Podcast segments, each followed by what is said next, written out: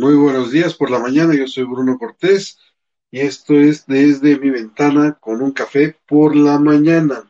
Ya cumplimos, ya vamos a cumplir tres meses de estar saliendo al aire y pues hemos ido poco a poco coordinando un gran grupo de periodistas y amigos que están trabajando con, con nosotros y que estamos colaborando. Entre ellos el maestro José Luis Palacios Islas. ¿Cómo estás, Bruno? Muy buenos días a todos. También nuestro queridísimo Roberto Mendoza, que es ¿Cómo están? Buenos días. Porque es como polifacético, porque de repente nos da anuncios de cultura y de repente nos, nos da temas políticos muy candentes.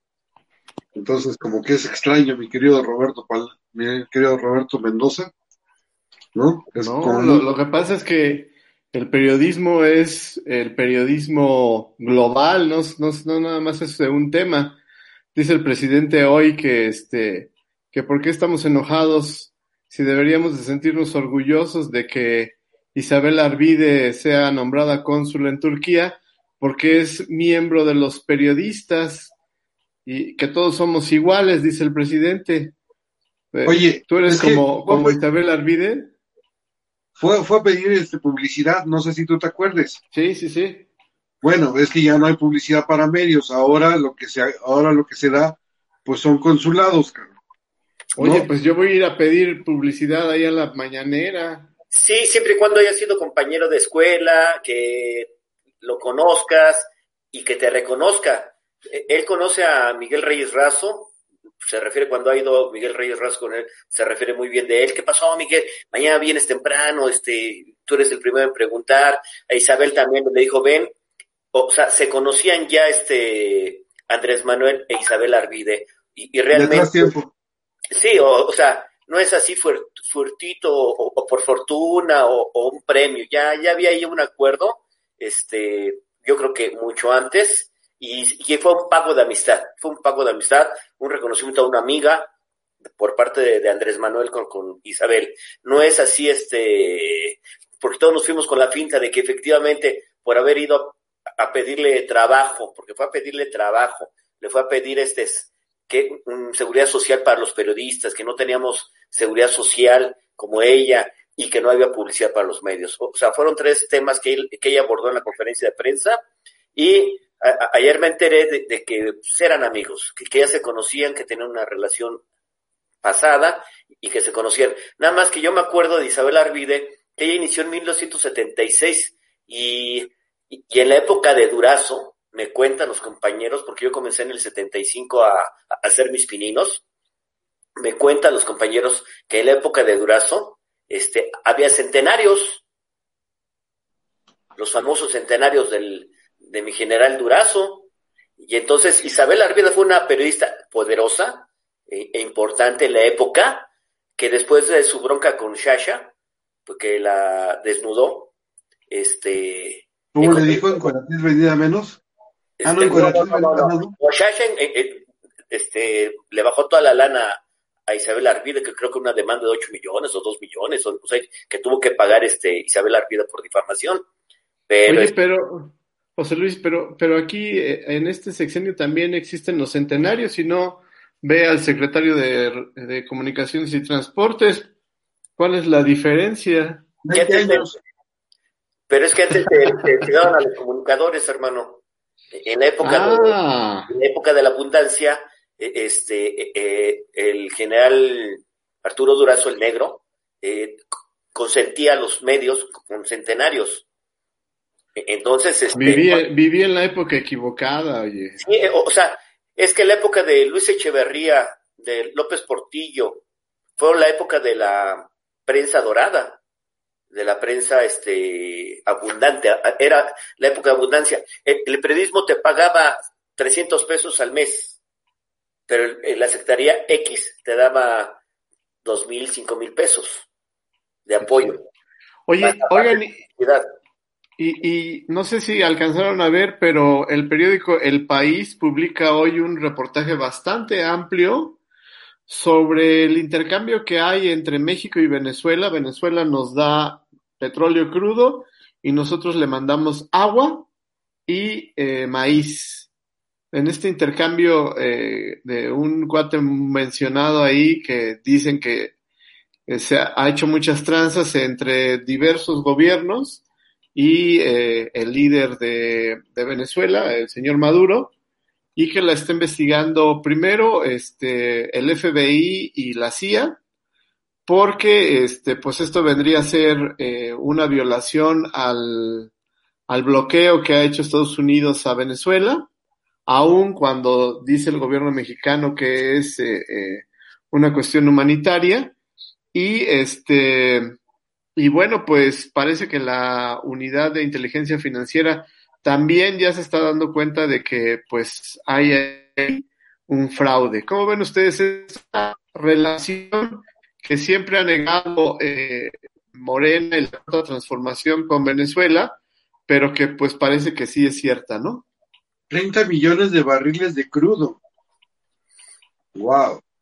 Yo no, yo no diría que cuando va este, este López Obrador a Venezuela a visitar a su amigo Maduro, o cuando viene Maduro a México para visitar a su amigo. Yo creo que nunca, ¿eh? Porque, ¿qué pasaría con el buen amigo Trump?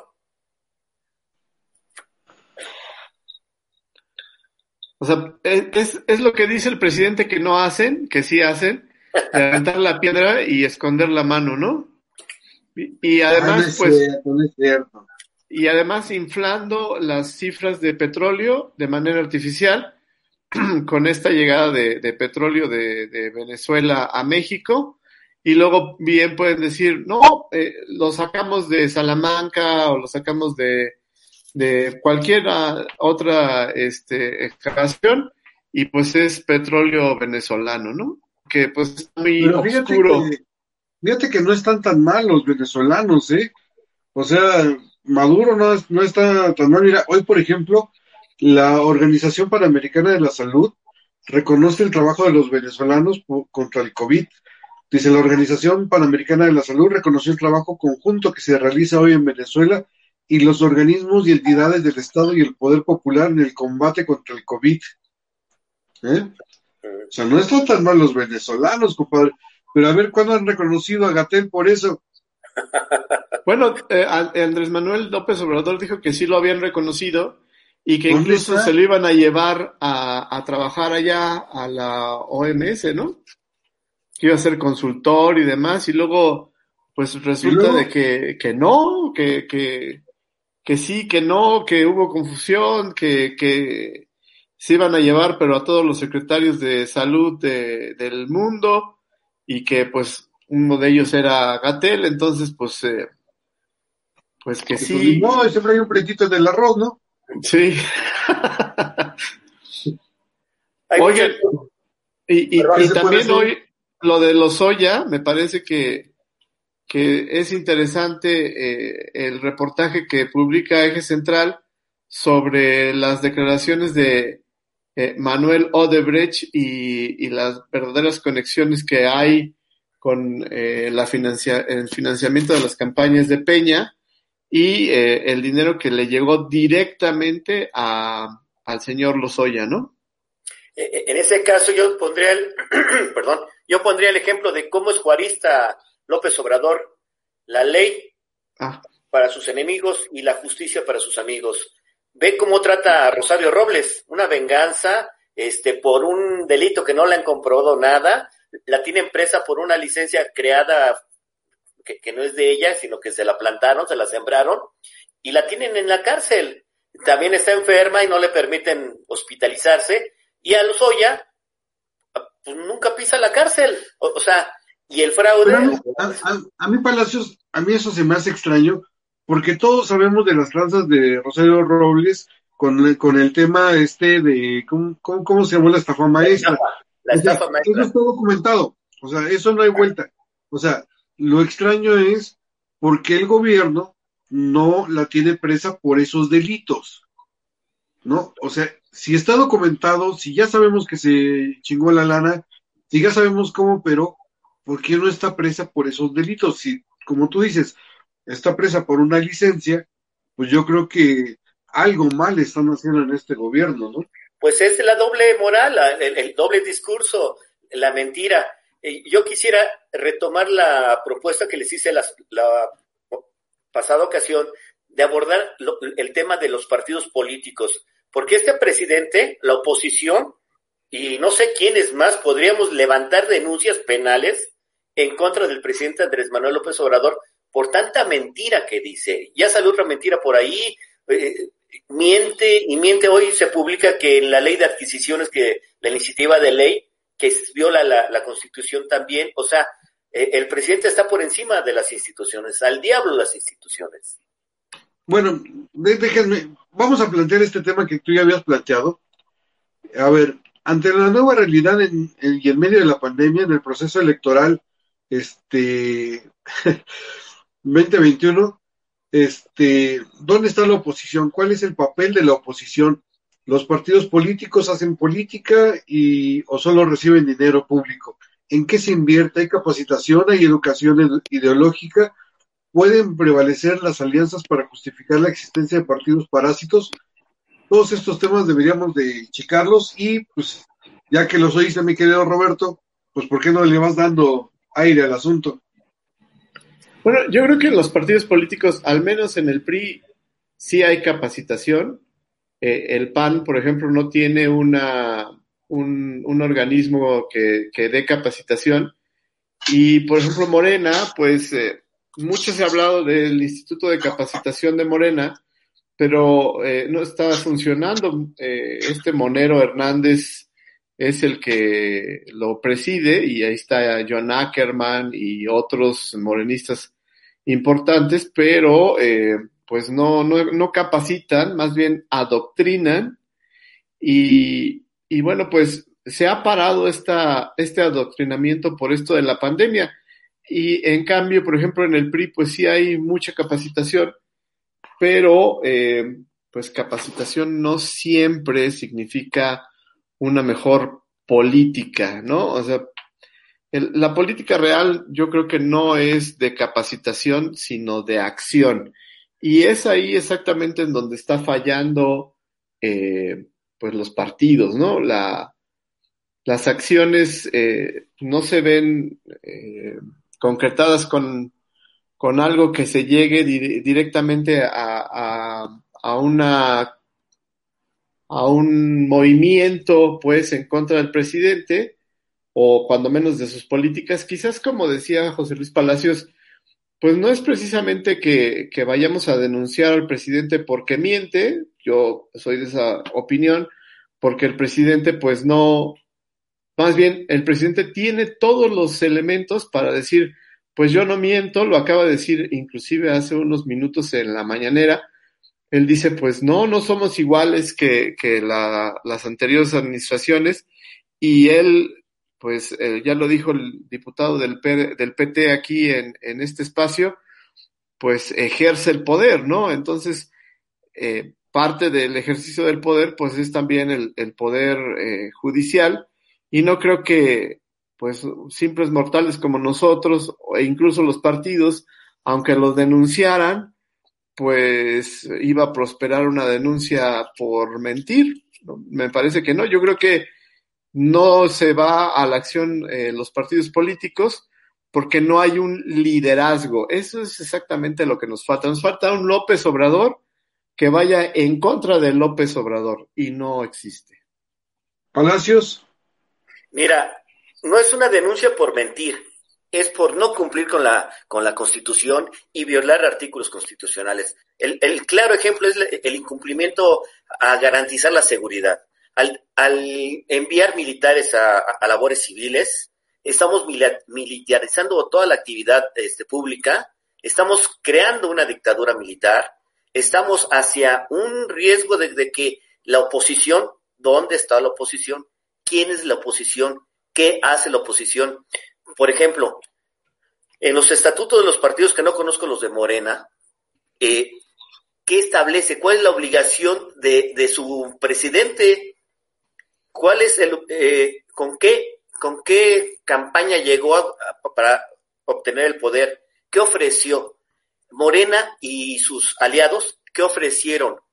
¿Cuáles son los resultados? ¿Quién evalúa? Eh, el ciudadano somos los que evaluamos a los partidos políticos en las votaciones. Por eso, las alianzas son válidas, las coaliciones son válidas, pero nada más deberían ser en, en las elecciones presidenciales, para que se divida derecha, izquierda, centro, centro, izquierda, centro, derecha, como quieran. Pero ahí se pueden unir, ahí se pueden. De la otra forma, ¿cómo calificamos a los partidos que cumplen o no cumplen con la obligación, con su obligación de representar a la sociedad? ¿Cómo hacer que el ciudadano tenga influencia en los partidos políticos? Votándolos. Si, si ellos dan respuesta, nos dan resultados, pues votamos por ellos votamos por el PRI, por el PAN, por el PT, por el verde ecologista, este, por el partido de tu preferencia. Pero ¿cómo evaluamos? Si siempre van en coalición, ¿te, acuerdas que el PT estuvo a punto de perder su registro y que por el PRI obtuvieron nuevamente el registro por un voto? Entonces, e, este, ahora que el PRI necesita a sus aliados, verde ecologista, siempre fue con, con, con el PRI, luego se cambió el PAN con Fox, el PT hace alianza con el PRI, hace alianza con el PAN. O sea, no hay, no hay ideología, hay negocio, hay convenios, hay acuerdos. Y el ciudadano, nada más estamos para legitimar y darles el registro. Es momento de que los partidos nos den explicación y rendición de cuentas a los ciudadanos. Esa es mi opinión. Bueno, pues, ¿quieren saber la mía? Claro. Bueno, mi mi idea es que no hay contrapesos con el presidente, por desgracia. No solamente hablo de la oposición, sino hablo de la Secretaría de la Función Pública. Eh, yo lo he repetido dos o tres veces aquí mismo en la, en la transmisión, de que el presidente ha desviado recursos que el, que el mismo este, Congreso, o, o, más bien dice la Cámara de Diputados, porque es su, su facultad, este, le ha otorgado Cámara de Diputados que tiene una mayoría morenista y no ha respetado eso, esos presupuestos, ¿no? Más aún, hoy se le quieren dar facultades eh, extra, ¿cómo se llama? extrajudiciales para poder utilizar el presupuesto en casos de emergencia de acuerdo a los intereses de la nación. Entonces se pierden los contrapesos, se pierden las, este, las formas de poder delimitar el poder del, del presidente. La Secretaría de la Función Pública no ha hecho un solo señalamiento al respecto en cuanto al tema de cómo se han ejercido los recursos en este en estos dos años que llevamos de sexenio y yo creo que hay dos cosas que son bien importantes. Una, dice el presidente, hoy ya no se tienen guarderías y se les da el dinero a las mamás y se les da a, los que menos tienen. Sí, estoy de acuerdo, estoy de acuerdo con que había muchas tranzas, estoy de acuerdo con que la gente se chingaba la lana, estoy de acuerdo con que esa, ese esquema, este, de cómo se llama, de manipulación de dinero era muy malo, estoy de acuerdo en todo eso. En lo que no estoy de acuerdo es que él, por mutuo propio, diga, ya no voy a entregar el dinero que me asignó eh, la Cámara de Diputados. ¿Por qué? Porque hay tranzas. Discúlpeme, o sea, eso es ilegal. Porque entonces usted está cayendo en la misma tranza que estaba diciendo que, que, que están cayendo los demás. O sea, si ya no querían dar ese dinero de esa forma, la Cámara de Diputados debió de haber legislado de tal forma que permitiera al presidente, sin salirse de la ley, dar otro tipo de, este, de incentivos a estos sectores, ¿no? Entonces, no es solamente que no exista una oposición como partido político, no existe otra oposición como sistema de gobierno en el cual está el poder legislativo, el poder judicial y el, poder ejecutivo.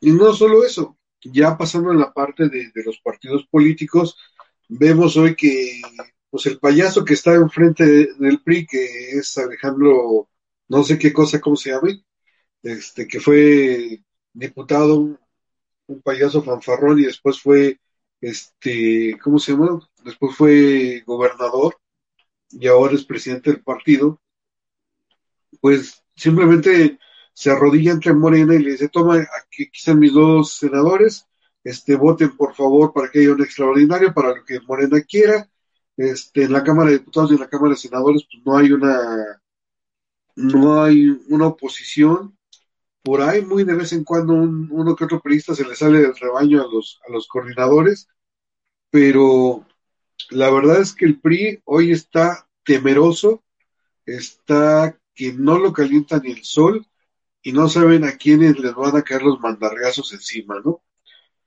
Y por otro lado, yo creo que quien, eh, quienes están sacando la cara, quisiera hablar del PRD, pero creo que tampoco existe, quienes están sacando la, la, cara pues son este, el PAN y el MC. El MC con Alfaro, el PAN con Marco Cortés, que se ha visto prudente y valiente en muchos, en muchos aspectos. Y pues bueno, resulta que son la única oposición posible o, o visible, ¿no? Yo creo que ahí es donde nos hace falta, a lo mejor como decía Roberto Mendoza, meter más capacitación a los cuadros panistas para poder ser una mejor oposición y o tener nuevos partidos que puedan en un momento dado o en un futuro cercano hacerle frente a la ola a la ola de Morena que va a arrasar seguramente en las elecciones intermedias si es que no hay un candidato o una serie de candidatos que puedan este pararlos, ¿no?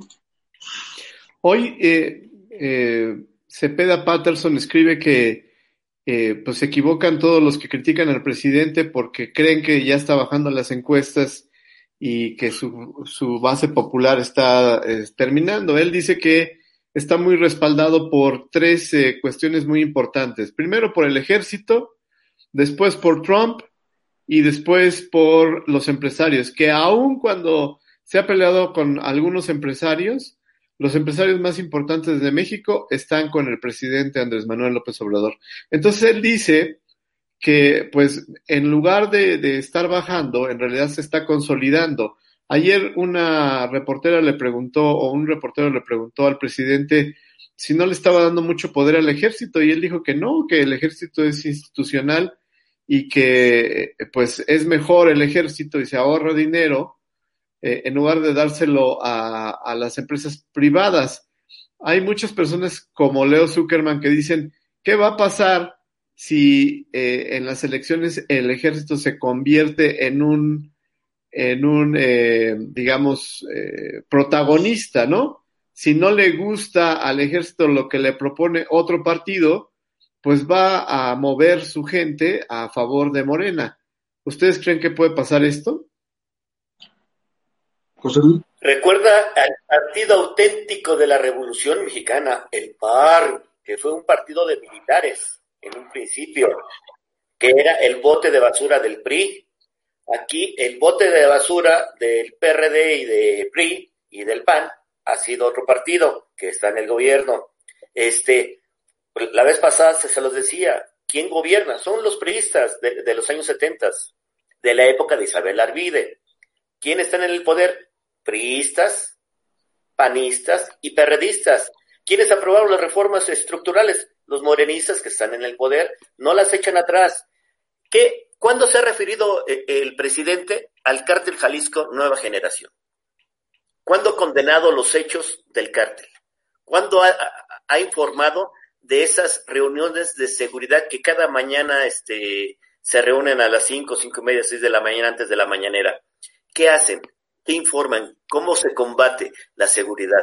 Con abrazos, no balazos, dándoles dinero a todos. Recuerda, ayer presumió, sí, ayer, o, o, cuando dijo que ningún gobierno había dado tanto dinero a las mujeres, a las mujeres pobres, no a las organizaciones feministas, a las que piden este como pago de víctimas, protección a mujeres, feminicidios, no, él presume que ha apoyado a las mujeres pobres, a las de abajo, no a las de clase media, clase alta, no, no, no, no. Él nada más atiende a los pobres. Dices, ¿tiene el apoyo de los empresarios? Sí, lo creo. Si, te has dado cuenta cómo se ha alineado ya los medios de comunicación, ya, ya le dan la de ocho. Me, me decían que la, que la rifa del avión o el avión presidencial se fue casi en todos los periódicos de ocho. ¿Quiénes son los dueños de los medios?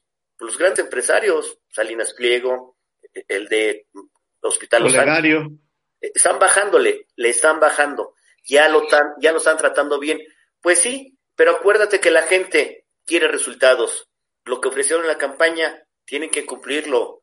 no sé, o sea, yo veo aquí que los militares pueden influir y te digo, estamos corriendo el riesgo de que pues ya al rato los medios de comunicación sean de los militares, ¿no? Porque pues no dicen la verdad o, no decimos la verdad. ¿Tú qué dices, Bruno? Bueno, Cepeda Patterson es como el nuevo Aguilar Camín de este sexenio.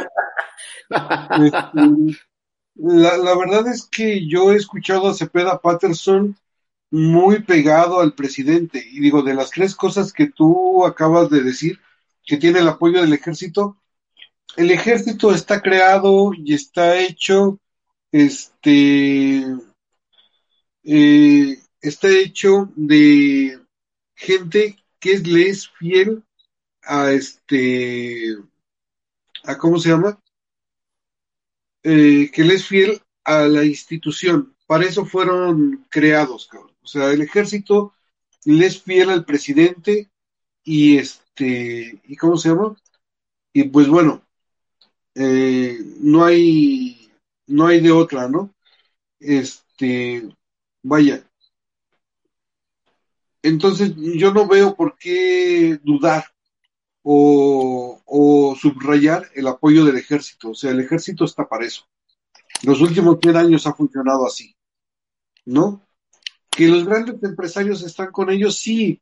Ahí está Shark Tank, ¿no? O sea, todos los que salen de Shark Tank se fueron con él al gabacho. O sea, parecía show de, de televisión esa madre, güey. Entonces sí, o sea, sí hay, hay una estructura de, de, ricos que obviamente lo tuvieron que apoyar para haber llegado al, al, poder. O sea, no podemos ser tan ingenuos de decir, sí, es que las masas votaron por él. O sea, no, o sea, para hacer una campaña se necesita lana. Y en ese sentido, pues bueno, vaya. Creo que sí es importante apuntar que este, ah, mira, ya llegó René Acuña. Sí es importante apuntar que vaya, no, no estamos, no está solo el presidente, ciertamente, pero tampoco es como para subrayar que tienen, tiene esos apoyos. O sea, lo que estamos definiendo es qué tanto apoyo, este, ¿cómo se llama? ¿Qué tanto apoyo eh, de la gente sigue teniendo? Ese sería el, tema a subrayar. Mi querido René Acuña, bienvenido. ¿Cómo están? Oigan, pues comentarles buenos días a todos. Un abrazo a la distancia a ustedes, mis grandes amigos. Fíjense que hace rato estaba yo escuchando a López Obrador en la mañanera y, comentaba el, salió el tema de esta Isabel Arvide. Dice que arman un escándalo todos nosotros porque es un premio al periodismo feminista, así lo dice, no que este que ella ha sido premio nacional sus artículos que no tiene ningún compromiso este con ella, pero que dice, bueno, pues me sorprende que hagan mucho escándalo, pensé que porque salía del gremio, pues lo iban a aplaudir y ahora resulta que hay este envidia, recelo por ese nombramiento. Eso fue lo, lo, que acaba de comentar López Obrador. También anunció que el regreso de los burócratas eh, en todo el país va a ser dos meses más, o sea, 60 días más que este, van a estar eh, en stand-by, salvo algunas oficinas. Es de lo más rescatable ahorita de la mañanera. Este, algunos colegas, pues ya saben, a modo, este, poniéndole este, eh, preguntas a modo al presidente. Pero bueno, pues así que pues hay que hacer méritos porque a lo mejor podemos uno de nosotros ser próximamente cónsules, ya no en Estambul porque ya está ocupado esa, este, ese lugar, pero pues hay que este, inscribirnos en la Secretaría de Relaciones Exteriores. Hay que mandar nuestro currículum. ¿qué tal, Egipto? ¿Qué tal Egipto? ¿Te puedes decir Egipto? O como don Porfirio que se fue a los Países Bajos, ¿no? Al, a la comunidad europea. Bueno, recibimos también a nuestro queridísimo Macario Ramos. Macario, espero que ya hayas estado escuchando lo que, este, ¿cómo se llama? Lo que estábamos platicando y bueno, tú ya estabas enterado porque estuviste en el programa pasado. ¿Qué opinas? ¿Cuál es tu, tu opinión, estimado Macario? Pues evidentemente, Bruno, que el tema de la diplomacia, el asunto de lo que es Cancillería debe de ser tomado en cuenta pues con seriedad evidentemente que el nombramiento de Isabel Arvide pues eh, demuestra que más bien llega pues por tener alguna algún aprecio, algún reconocimiento del presidente de la República.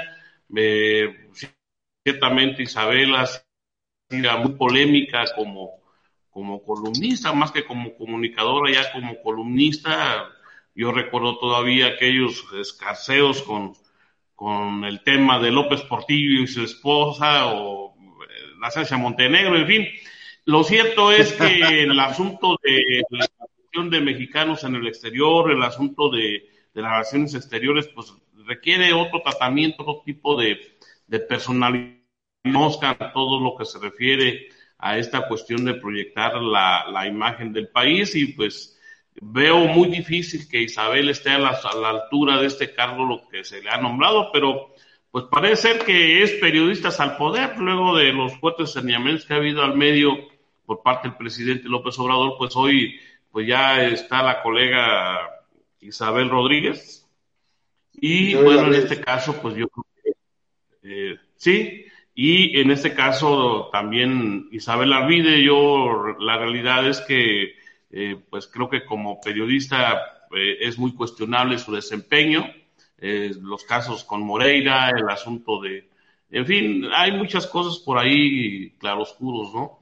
Y creo que esa sería mi, mi, mi, mi opinión en torno a este nombramiento. La Cancillería debe ser tomada en serio porque representa un papel muy importante de México hacia el exterior. José Luis Palacios. Yo quería retomar lo de la mañanera, de que dice que responde y, y critica a, a, los medios.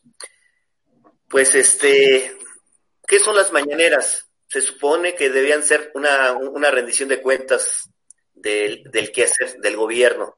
Y no es eso, es un estudio de televisión que se prepara antes, yo me imagino que en las reuniones de seguridad se preparan a decir, hoy quiero hablar de esto, porque el presidente López Obrador sabe manejar la información, sabe manejar a los periodistas, eh, tiene ya pues, la experiencia de la jefatura de gobierno con las mañaneras, este, él sabe lo que es la nota, él sabe dar la nota y sabe a quién dársela, él sabe en qué momento eh, te va a señalar, Bruno. Pregúntame este, de los partidos políticos nuevamente, por favor, porque yo quiero hablar de los partidos. Y así es él. Él sabe perfectamente qué es lo que quiere promover ese día. Él no va a rendir cuentas, él va a, a provocar, va a cuestionar, va a criticar. Si te das cuenta cómo critica a los medios de comunicación, que ya tiene rato que no, no se refiere a los Reforma, al Universal, este, al país, al Washington, ¿no? Hoy, hoy, hoy lo mencionó. Al país, ¿no? Al, a, no, hoy, hoy mencionó a Reforma, sí, al Universal, a, a Ciro. Yo a, leo, la, yo de, leo la, la, versión escenográfica que me mandan y, y, de ahí yo me entero, pero yo por salud mental no lo veo porque es, es lo mismo. ¿Qué diferencia? Da coraje, don Teofilito, da coraje. es que es, es, diario lo mismo. Vamos, pero no subir a Javier, la pandemia a Javier Macías al estrado. Yo, Javier yo Macías. Que, que, este, que este gobierno no, bueno, más bien que la mañanera no es un, no es una rendición de cuentas, ni siquiera es como para, para este, informar de lo que pasa en el país. Tienes razón, es, es propaganda pura. Javier, Javier Macías, querías hablar algo sobre los partidos políticos. Así es, amigo. Es, es, buenos saludos, buenos días a todos. Este, ya aquí tiene rato que no los veía, pero bueno. Eh, nada más comentar brevemente hay algunos asuntos. Eh, hablaban hace rato de, de lo de, de, que hay un silencio de los vacíos. Eh, en cierta medida tienen razón, pero porque vienen, son partidos que vienen de un descalabro político muy fuerte, se están recomponiendo. Eh, la idea de los partidos ahorita es tratar de, reagruparse y mira, en una de las máximas de la política es, cuando dice que cuando tu adversario se está equivocando, ni lo interrumpas, déjalo que se declare solo. Y es lo que está pasando con el presidente. Se está clavando absolutamente en muchos de los temas más importantes. Entonces, ahorita ahí no hay necesidad de, de, de poder hacer. alguna otra cosa porque solito se va, se va clavando. Eh, ayer también me, por ahí mencionabas en una, en una de las charlas con, con Mario Samayoa que si va a haber alianzas, a lo mejor a nivel nacional no, no lo creo que haya esas alianzas, porque sí es muy, no sería como muy, muy viable eh, que haya esos eh, acuerdos a nivel nacional, pero sí seguramente va a haber por distritos para las elecciones del 2021, porque a lo mejor se, se encabezan eh, o, se adhieren o, alían este, con, con, los, con los líderes locales y los van impulsando para que de tal manera de ir ganando espacios al, al, al, a Morena. Eh, no creo que el PRI y el PAN compitan entre ellos en algunos distritos donde saben que, que uno gana, entonces mejor lo apoyas por debajo del agua, este, le dices a tu gente, ¿sabes qué? Vota por el PAN de tal manera que se afiance, sobre todo en los distritos que ganaron, porque si, este, si tomas en cuenta que son 300 distritos, alrededor de 200 y cacho fueron los que ganó Morena. Entonces vas a ir eh, quitándole poco a poco este, alguno de los, de los eh, distritos, pero aliándote con, de manera sí concreta con los demás partidos, pero por abajo del agua seguramente va a haber muchísimas alianzas, ¿no? Y va a haber muchos liderazgos, va a haber muchos liderazgos este, locales muy importantes. Eh, también de lo que mencionabas de, de los partidos políticos eh, y el ejército. Recuerda que en el PRI, el PRI viene, de hecho, de un movimiento, después del movimiento revolucionario, y en el PRI había un sector del ejército, o sea, estaba eh, CNC, estaba este, la CTM con los trabajadores, pero también había un, un, muy, muy importante que era la parte del ejército, que regularmente siempre había un elemento del ejército en las cámaras, este, ya sea en el Senado o en la Cámara de Diputados, porque porque era un sector muy importante para, para el partido, para el PRI. Entonces, este, yo, no yo, quisiera, yo quisiera retomar ese, ese tema, mi querido, este, ¿cómo se llama? Eh, mi querido Javier Macías, y pensar un poco, como te decía, que pues los últimos, los primeros presidentes de la revolución y quienes crean el, el, este, el, el partido son militares, pues. Uh -huh. Sí, así es. Y te digo, y entonces quedó, que se quedó como un sector muy importante en el partido todavía con los años subsecuentes, ¿no? Había, eran los, los, generales en retiro quienes encabezaban ese, ese, ese sector y es la chamba que hacían dentro de las, de, del ejército. ¿Para qué? Para que el ejército también votara por, por el PRI. Digo, el PRI está mermado, sí, está muy dañado, sí, pero no creo que todavía sea su muerte. ¿eh? Sí le va a costar trabajo, por supuesto, pero ahorita están en ese en esa etapa de, de. Entonces, este, yo creo que en el 2021 sí va a ser un poco complicado poder quitarle muchos distritos a, Morena, pero sí se los van a quitar.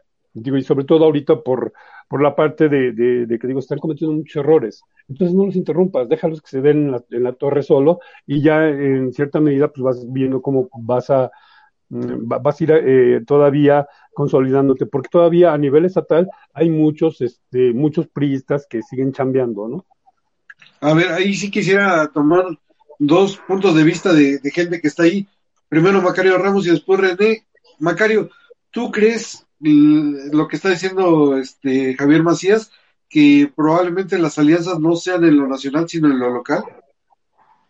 Sí, ciertamente yo creo que coincido bastante en lo que nos refiere Javier Macías de la recomposición, de, del reagrupamiento de, de, del caso del PRI. Hay que recordar que el PRI es el único partido en México que tiene una estructura realmente consolidada, un voto duro estable y en el caso concreto de Michoacán se están reagrupando, se están dando un fenómeno de eh, movimiento hormiga de, de, militantes de Morena que pues bueno, no, ya no quisieron seguir haciendo fila para alguna postulación y mejor están yéndose hacia el PRI. Aquí acaba de nombrarse un nuevo liderazgo de Jesús Hernández Peña, eh, que le está tratando de fortalecer a, hacia el interior del, del, Estado. Y siento que, que el PRI, de, como me comentaba Jesús Hernández hace unos días, el PRI va a ir solo, no, no, no, no prevé una alianza, el PRI puede solo y ciertamente ya hay esfuerzos esperados de, de Morena y también de partidos como el caso del PT, que está recibiendo, eh, como en otros tiempos, cascajo viejo. Eh, hay algunos regidores o, o gente que, que, estuvo en Movimiento Ciudadano, en el, en el Partido de Encuentro Social, y hoy se van al PT y ya Reginaldo los presume como nuevos liderazgos. Lo cierto es que es cascajo son, son chapulines, son gente que, que pues realmente se muestra que lo que buscan es el poder, pero, pero no hay un proyecto claro de, en este caso de, de, un aliado de Morena, que es el PT, que pues, es un partido muy menguado en Michoacán, y que bueno, yo creo que el PRI va a dar una gran sorpresa porque sí se percibe un ánimo en, en, en la clase priista. Esa es mi opinión. René Acuña. Fíjate que yo coincido, eh, sí, efectivamente los morenistas tienen, han aglutinado muchos eh, sobre todo experredistas. El, hay que recordar que pues, el PRD, al menos en Hidalgo, pues está totalmente diluido, ¿no? El PT también, este, pero el PRI sí puede, al menos en Hidalgo, en Coahuila, puede tomar ahí algún repunte. Y este, no es de que el PRI quiere ir solo, ¿eh? Yo siento que al PRI ahorita algunos este, agrupaciones partidistas no quieren hacer alianzas con el PRI porque, bueno, pues todavía ven así como que el recelo de la gente para votar con el PRI. Sin embargo, bueno, hay que ver los cuadros que, que va a emanar el PRI, los nuevos cuadros según ya nuevos, este, files más frescos. En lo que concierne a Hidalgo, este, hay un anuncio muy importante de ayer de Lorenzo Córdoba, del INE, que dice que casi casi seguro ya cabildeó con los líderes nacionales de los partidos, este, eh, eh, partidos políticos y casi es un hecho que en Coahuila y en Hidalgo el 18 de octubre de este año se realicen los comicios. Recordemos que en Coahuila se van a robar todo el Congreso Estatal y en Hidalgo los 84 ayuntamientos. Así que hoy será decisivo en el INE porque van a platicar con los consejos estatales para terminar formal y oficialmente la decisión. Roberto Mendoza. Pues habría que ver si, si, si los dejan, si, si de verdad va a haber. Eh, yo creo que hay una emoción grande en los estados para, para la elección, eh, sobre todo porque son liderazgos locales los que eh, se van a elegir mm. ahí en, en Hidalgo y en Coahuila. Y, y, a la gente le importa lo local, ¿no? Más que lo nacional porque pues es exactamente en donde ellos van a poderse quejar, donde van a poder eh, eh, pues buscar que se mejore un poco su vida. Pero eh, pues con esta pandemia eh, estamos viendo reportes en todo el mundo que, que, hay un rebrote. En México no puede haber un rebrote porque no hemos terminado de, de, de acabar con este primer brote de, de, de, la enfermedad, entonces va a ser muy difícil, desde mi punto de vista, que haya elecciones en donde la gente pues salga a votar. ¿Cómo le vamos a hacer, por ejemplo, si, si alguien eh, se quiere robar una urna? Eh, van, van a irse a pelear con él, le van a gritar, este, nos vamos a sacar el cubrebocas y entonces todos se van a enfermar, porque simplemente hoy en el periódico hay un, una familia de 11 personas que vivían en una misma casa que todos están enfermos. Entonces, yo creo que sí va a ser muy difícil que haya unas elecciones normales eh, el próximo octubre, porque pues estamos criticando al presidente de que va a haber eh, grito y desfile en septiembre y yo no creo que ni en septiembre ni en octubre se acabe la pandemia. José Luis Palacios. Pero... No te estás escuchando, José Luis. Ah, ok. Este, pues, con o sin pandemia, pues tenemos que seguir adelante, aunque con el riesgo de contraer la, la enfermedad, porque hasta que no exista la vacuna, todos, todos nos vamos a enfermar, inclusive yo, Bruno, no querramos o no, estamos indefensos ante el bicho, o al menos el que el, el brujo de Catemaco nos haga la balona y nos brinde seguridad, ¿no? Pero, pero de otra forma, pues todos estamos eh, en el riesgo de, de enfermarse en cualquier momento. Eh, lo que estamos haciendo es eh, cuidarnos más para que no nos enfermemos pronto, pero de tarde, más tarde que temprano nos vamos a enfermar. Esa es una realidad porque es una enfermedad contagiosa. ¿Cómo evitarlo? A fuerza tienes que convivir en un momento, hacer a la calle, ir a comprar un chocolate, una chela o lo, que sea, te vas a enfermar. E, entonces, ¿qué, ¿qué, es lo que tenemos? Son las medidas preventivas. No es la solución. Entonces, el ir o no ir a votar, pues yo creo que ya no es este mm, el ir al, ¿quién va a ir al grito? Los que están acostumbrados a ver el, espectáculo o los que mantienen la tradición de ir al zócalo, pues es la gente que normalmente que asiste a esos eventos nacionales, pues lo, lo celebran, son muy mexicanos. Y de los partidos y de los candidatos, Macario, ¿vas a ser candidato en serio? No. Pues mira, yo, ya estoy, yo ya estoy preparado, mi querido José Luis, para cualquier cosa que pueda suceder. Este, yo, yo sinceramente no quiero enfermarme, pero bueno, déjale paso el balón a René Acuña. Gracias. Oigan, ahorita, eh, bueno, el presidente le cuestionaron precisamente lo que decías del grito de independencia.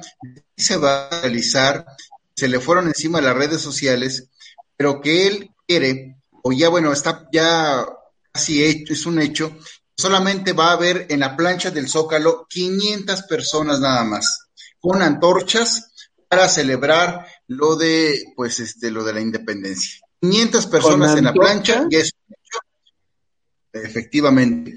500 personas, lo acaba de decir el presidente, y ya es un hecho, no se va a echar para atrás, dice que no sé por qué se le van encima a la gente, pero que todo va a estar controlado para que 500 personas estén en el grito de la independencia y él en el balcón con su esposa nada más. Roberto Mendoza.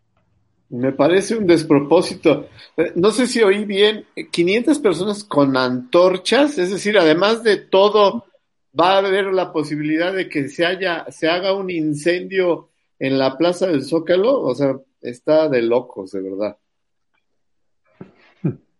Tú, mi querido Macario, ¿qué opinas? Pues yo creo que eh, debemos de ser muy, muy, muy conscientes de que lo que acaba de comentar Palacios es muy, muy cierto. Eh, la pandemia llegó para quedarse y la situación no es fácil. Hoy las primeras planas de la prensa nacional eh, nos destacan que hay 45 mil muertos. Si esta cifra no sensibiliza a los gobernantes en turno, pues va a ser muy difícil que podamos recomponer el país porque la situación de la pandemia no, no, no es fácil, es un enemigo invisible, letal, peligroso y que ciertamente pues lo único que nos genera es tener las medidas sanitarias. Por ese lado, es un hecho pues que la pandemia continuará y eh, ante ello, bueno, pues el ambiente electoral está generando una, un ejercicio inédito. Eh, estamos ante una eh, situación histórica en lo que se refiere a responsabilidad cívica, ya que, bueno, de haber elecciones sería en el marco de esta pandemia que ha causado graves estragos en México. Eh, no solamente los 45 mil muertos, son los millones de empleos que se han perdido, la crisis económica en la que estamos inmersos y que, pues, lamentablemente, con cortinas de humo pretende distraer la atención, pero lo cierto es que la realidad del mexicano es en el bolsillo y ahí es donde se va definiendo alguna alguna cuestión de tipo electoral, alguna, algún voto, ¿no? Este, Palacio, ciertamente, yo me divertí mucho ahora que subí ese comentario a Facebook, eh, lo hice ciertamente pues con, con, la idea de generar alguna expectativa, eh, pues eh, la verdad es que sí, recibí cientos de comentarios a favor, en contra, algunos pues muy, muy, muy, muy efusivos, entre ellos Bruno, gracias Bruno por, por ese apoyo que sí se ve.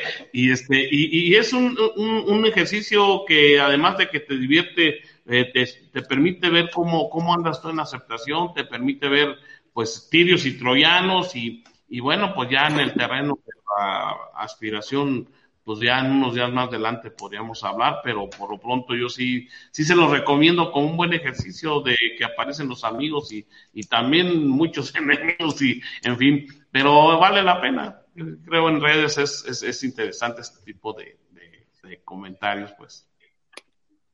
Sí, por, por, lo menos te divertiste, mi querido Macario.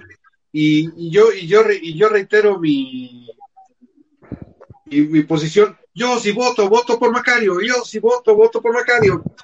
Este, Javier Macías, Vete a vivir a ¿alguna- Morelia, vete a vivir a Morelia. Javier Macías, ¿alguna última, A poder, algún digo, último? Javier, ¿Qué pasó? eh, último ¿Algún tema. tema? No, nada más este, de ahí de lo que comentaban de lo de las elecciones locales que, que vienen en, en- en Hidalgo y en Coahuila. Yo creo que va a ser un, un laboratorio muy importante para el INE, de, este, porque va a ser su, antes de las elecciones de 2021 no hay, no hay más, solamente quedan estas. Entonces, este, va a ser una, una experiencia muy importante de ver cómo lo va resolviendo o le va a permitir conocer cómo se va, se va a desarrollar un proceso electoral en, medio de la pandemia, ¿no? Entonces, yo creo que aquí el, el- el- instituto este, está haciendo todo lo posible, de verdad, por sa- sacar muy bien eh, este proceso electoral que, que se avecina. Este, y sería, digo, estar de, como observador, de verdad, muy, eh, como observador para ver cuáles son las, las novedades o las innovaciones dentro de esa pandemia. Definitivamente las elecciones del próximo año no se tienen por qué posponer y no se van a posponer, porque ahí sí te darían, te hacen todo, el- el- digamos, toda la, la- la actividad política del país. Javier Macías. Gracias, Javier. Diga, No, dígame, no, José Luis, Javier, Javier, diga, dígame, pregunta. dime, ¿Tú no amigo. buscas postularte para las elecciones del 21? No, no, fíjate que no, al contrario, digo, yo estoy ahorita, este, lo que comentaba contigo, y bueno, por eso no, no he podido participar en- con, con Bruno, porque estoy, este, salió una convocatoria, ya no para consejero, ¿va? Se- esa se me pasó, pero sí para el servicio profesional de carrera en el instituto, y estoy participando, pero para, para ahí, para funcionario, este, en, en vari- hay varios, este, cargos que están ahorita en juego, y estoy precisamente estudiándole para eso. ¿Mm? René, ¿tú no te vas a postular? No, yo quisiera, pero no, no, la política no es lo mío, la verdad. Este, francamente, zapatero a su zapato, me, me apasiona mucho aquí el periodismo y no, ¿para qué me, me- me, este, pero es bueno, lo pensaré ya es para que un- alguno de ustedes sea mi asesor, si llego ahí a diputado local, si llego a, si llego a San Lázaro, pues Bruno va a ser mi jefe de prensa. Órale. Eso Pero todo. déjame preguntarle a. Bruno. Bruno, ¿tú no tienes Ajá. aspiraciones diputacionales o senatoriales? Soy gente decente, cabrón. Este, bueno, permítanme tantito. Nuestra cuota de género acaba de entrar. Mi querida Adriana López, ¿cómo estás? Buenos días. Hola, ¿qué tal, Bruno? Buenos días. Un saludo para ti, para todo tu auditorio y para todos los que nos acompañan. ¿Cómo están? Muy bien, Bien. Adrianita. Pues aquí opinando Pues yo- de los temas nacionales. ¿Tú de qué quieres opinar? Mira, pues yo al final del día sí quisiera opinar, quizás no tanto hoy de género, pero sí como de una equidad en la aplicación de la ley. Ayer vimos que, bueno, pues le fue muy bien al presidente López Obrador en el periodo extraordinario, que se aprobaron finalmente, bueno, esta ley de adquisiciones. Vimos que, pues, él quiere, es muchísimo más ambicioso en el tema de los fideicomisos y entonces, bueno, pues Morena puso el freno, ¿no? Y finalmente se va a abordar este tema nuevamente, pero ya incluyendo más de los cinco fideicomisos que para López Obrador, pues no fueron tan eh, suficientes, ¿no? Pero bueno, si vemos que si esta dinámica sigue, pues también se plantea un camino muy terso para la aprobación de la reforma al sistema de pensiones que el presidente anunció la semana pasada y que seguramente pues enviará al Congreso en su carácter de iniciativa preferente, que como bien sabemos todos, esto es un derecho que le da la Constitución en el artículo 71 para que el día de la apertura de cada periodo ordinario remita hasta dos iniciativas a la Cámara que él considere que debe ser la de origen y de ahí se analice, un se analice esta en un plazo máximo de 32 días naturales, ¿no? Y bueno, pues si ven, es cierto que vimos que estas propuestas de modificaciones al sistema de pensiones fueron pues muy bien recibidas en los mercados y esto a su vez nos da a los mexicanos pues mayor eh, equidad, digamos, con las mejores prácticas internacionales. También es verdad que a los empresarios de menor escala no les hizo muy feliz el planteamiento, pues aunque sus aportaciones patronales irían en aumento de manera gradual, también es verdad que la pandemia y la consecuente desaceleración de la economía les ha devastado. Y su pronóstico de recuperación no es muy alentador. Ayer veía unos reportes que probablemente hasta el 2022 volvamos a retomar el rumbo que teníamos hasta antes de la pandemia, ¿no? Y pues no debemos olvidar que en realidad los...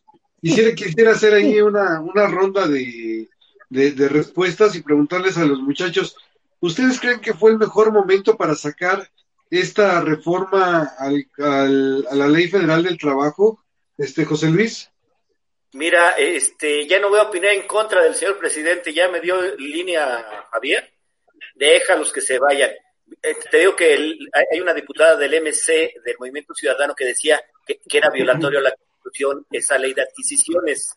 Eh, eh, yo por eso insisto en que la oposición debe de estar denunciando al presidente que viola la Constitución, pero ya, ya dijeron que, que se vaya con sus, ahora sí, de cabecita al suelo el señor presidente. Adelante. No, no hay nada, está bien. Lo que haga el señor presidente está bien hecho. Yo quisiera preguntarte, Adriana, eh, este, ¿tú no ves que, que esta reforma al sistema de pensiones no es en realidad una eh, miscelánea fiscal, una, una, un nuevo impuesto para los empresarios? Por supuesto. De hecho, esa ha sido la polémica que se ha generado y sobre todo entre las pymes, ¿no?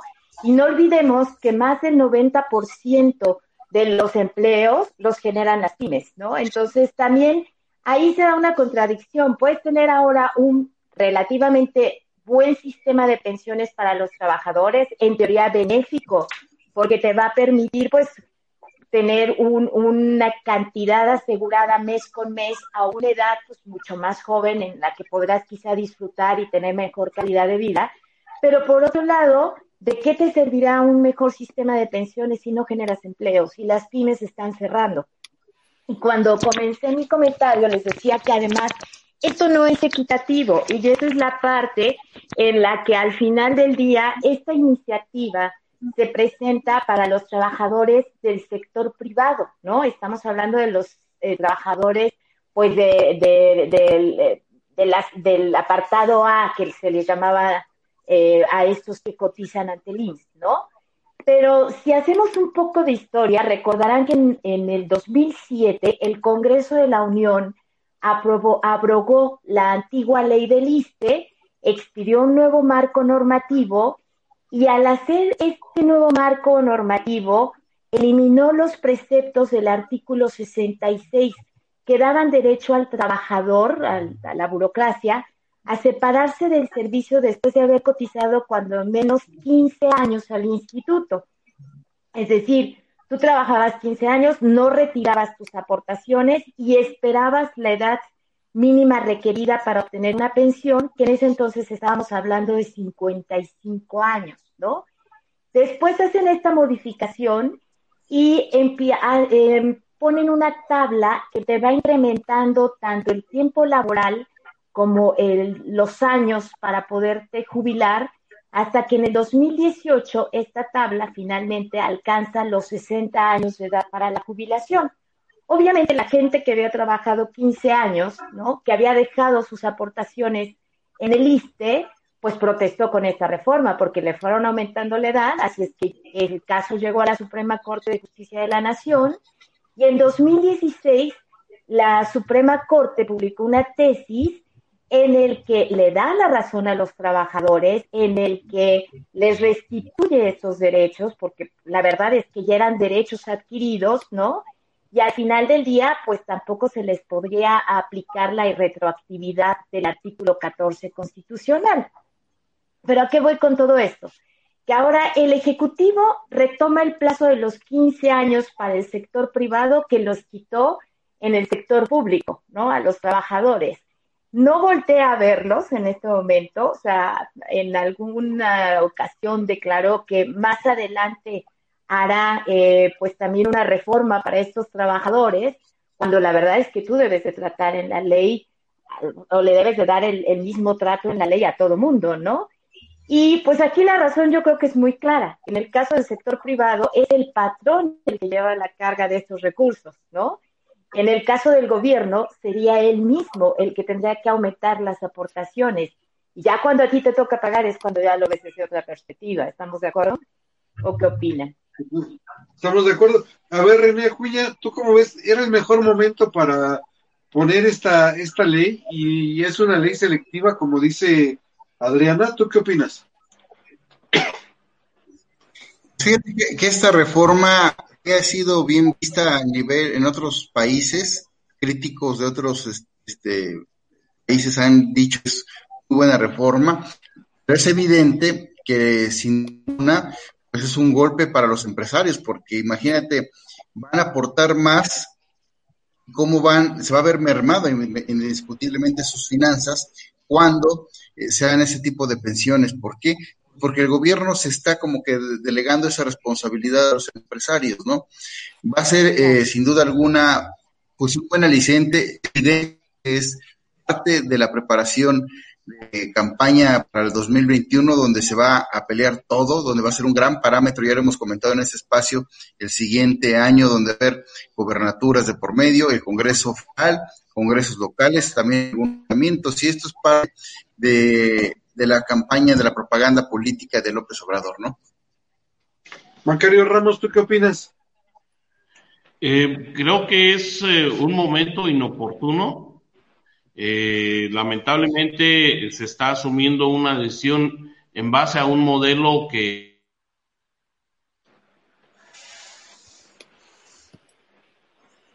creo que se nos Macario. Y no se ha No quiere opinar. Ciertamente. El asunto de la pandemia, vamos para medio año México se transformó en todos los sentidos y uno de ellos es eh, la cuestión económica. Eh, hoy en día, bueno, pues no es el asunto de, que el empresario cargue con, el costo de este asunto de las pensiones. El asunto está en que el empresario ya no tiene dinero los empresarios están cerrando sus negocios y estamos hablando del más del 85% de microempresarios, de quienes están al día, de quienes invirtieron sus pocos recursos para generar alguno o algunos empleos y hoy pues lamentablemente tuvieron que cerrar la cortina. Entonces estamos entrando a temas que, que, no es el momento oportuno. Primeramente, México requiere su, su, con su, estabilidad económica, México requiere una, una, nueva, una nueva perspectiva en, el, en, la, cuestión económica y posteriormente deberían de atenderse este tipo de temas. Yo creo que no se está dimensionando la pandemia en todos estos efectos, porque ¿cómo le exiges que pague a quien no tiene? Y esto ya lo están alertando los banqueros, la morosidad está incrementándose de manera desproporcionada, hay falta, mucha falta de dinero y están y siguen cerrando miles y miles de negocios.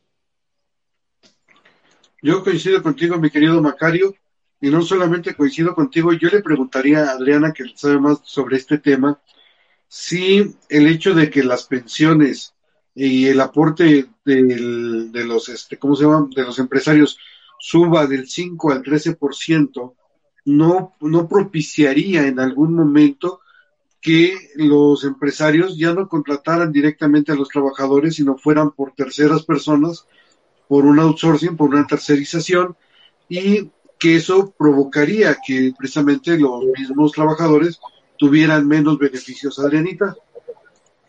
Pues mira, más... contratos este, trimestrales o individuales, ya no como... Perdón, no. Sí, o sea, agregándole a, lo que te pregunta Bruno, no se corre el riesgo de que exista un despido masivo y luego una recontratación bajo contratos limitados. Claro, por supuesto. De hecho, yo creo que más que el outsourcing, se va a dar el empleo informal. ¿Por qué? Porque el outsourcing bien regulado sí te obliga a que le des prestaciones sociales al, al trabajador. Si bien es cierto son las mínimas de ley, de todas formas te obliga a tener un seguro social, te obliga a que le pagues, eh, que le des por lo menos los seis días de vacaciones que te, que te establece la propia ley, en fin, sí te eh, obliga a que le des una serie de prestaciones. En cambio, en un esquema informal, pues yo te digo, mira, te voy a contratar solo por trabajo, ¿no? Como por honorarios, llamémoslo así. Y al final, pues no tengo por qué estarte pagando ningún tipo de prestación, no me vas a generar antigüedad y consecuentemente yo no tengo que hacer esta aportación a la que me van a obligar, ¿no? Porque además, si lo vemos, al final del día ya de por sí la gente o los empresarios, los pequeños empresarios, se veían muy limitados ya con el pago de las prestaciones que les tenían que dar y aunado a eso les piden que estén haciendo aportaciones para jóvenes trabajando al, eh, este, al futuro, para todos los programas sociales, ¿no? Y bueno, los grandes empresarios no tienen tema, los grandes empresarios son invitados hasta la Casa Blanca, pero los pequeños empresarios que a duras penas, ¿no? Están sacando los recursos para los impuestos, para los pagos de nómina, ahora aumentanles la nómina, pues por supuesto, o recortas personal o buscas otro esquema de contratación, ¿no? Y al final vas a desalentar el que haya pensiones, porque pues, ahorita ustedes saben el índice de desempleo cómo ha aumentado. Si a mí me propones, oye, te voy a contratar por eh, trabajo, por obra, por proyecto, por honorarios, por lo que sea, pero te voy a dar un ingreso, yo te voy a decir que sí, al final del día, ¿no? Ya de viejita que a mí ya no me falta mucho, ya veré qué voy a hacer en el tema de pensiones, ¿no? Se solicita mano obra en la Secretaría de Defensa Nacional por los que quieran trabajar. Oigan, este, antes, de, antes de que nos vayamos, quiero comentarles dos cosas. ¿Sabían ustedes que somos una especie en extinción? Sí. Eh, de los nacidos entre 1956 y 1975, en el país estamos muriendo en una tasa de 90% más que eh, el año pasado. Eso quiere decir que si don José Luis dice que nos vamos a, que forzosamente igual nos tenemos que contagiar en algún momento, pues tenemos más posibilidades de morir. Y, bueno, pues no, no parece muy halagador. Y aunado a eso, eh, alguien hoy escribe, eh, bueno, no alguien, Carlos Mota escribe hoy que, que igual México se queda sin vacunas porque los eh, compromisos que se están firmando de los gobiernos con la ONU no van a tener ningún, eh, digamos, ninguna vinculación obligatoria con las empresas que están desarrollando las vacunas con el COVID. Por eso Inglaterra, por ejemplo, firmó un documento de una carta compromiso con AstraZeneca para, para que se quede ella, o sea, el país, eh, Inglaterra, con la mayoría de las vacunas que va a desarrollar esta compañía. En esta parte parece que México pues se va a quedar fuera, pues solamente está confiando en la, en la ONU y en la OMS y no en una empresa farmacéutica internacional. ¿Ustedes cómo ven estas dos cosas? A ver, vamos con Macario. Bueno, en el terreno de, las vacunas tengo yo entendido que ya el gobierno de los Estados Unidos eh, compró por adelantado 100 millones de vacunas. Eh, destinaron un presupuesto millonario, evidentemente. Y eh, pues el asunto con, México es, es, distinto porque ciertamente la política exterior hacia la Organización Mundial de la Salud pues ha sido orientada en ese sentido de tal suerte que hay incertidumbre por saber eh, si es que México logra en este caso con AstraZeneca eh, alguna posibilidad. Eh, yo creo que este asunto de, las vacunas pues también no, no, no, no lo han atendido como, como debe de ser porque Marcelo Ebrard ha, insistido mucho en el asunto de, fortalecer esta relación con OMS, pero, pero en términos reales yo creo que la vacuna no, no, no se le ve que pueda llegar en el corto plazo a México. Exactamente, mi querido este René Acuña, ¿tú qué opinas? ¿Cómo va, cómo va el tema? Sí, es, muy interesante. Aquí hay que ver qué países ya están con este, hay muchos, China, Japón, aportando para la vacuna. Seré este, echarte un clavado a ver qué realmente, qué avances hay más concretos.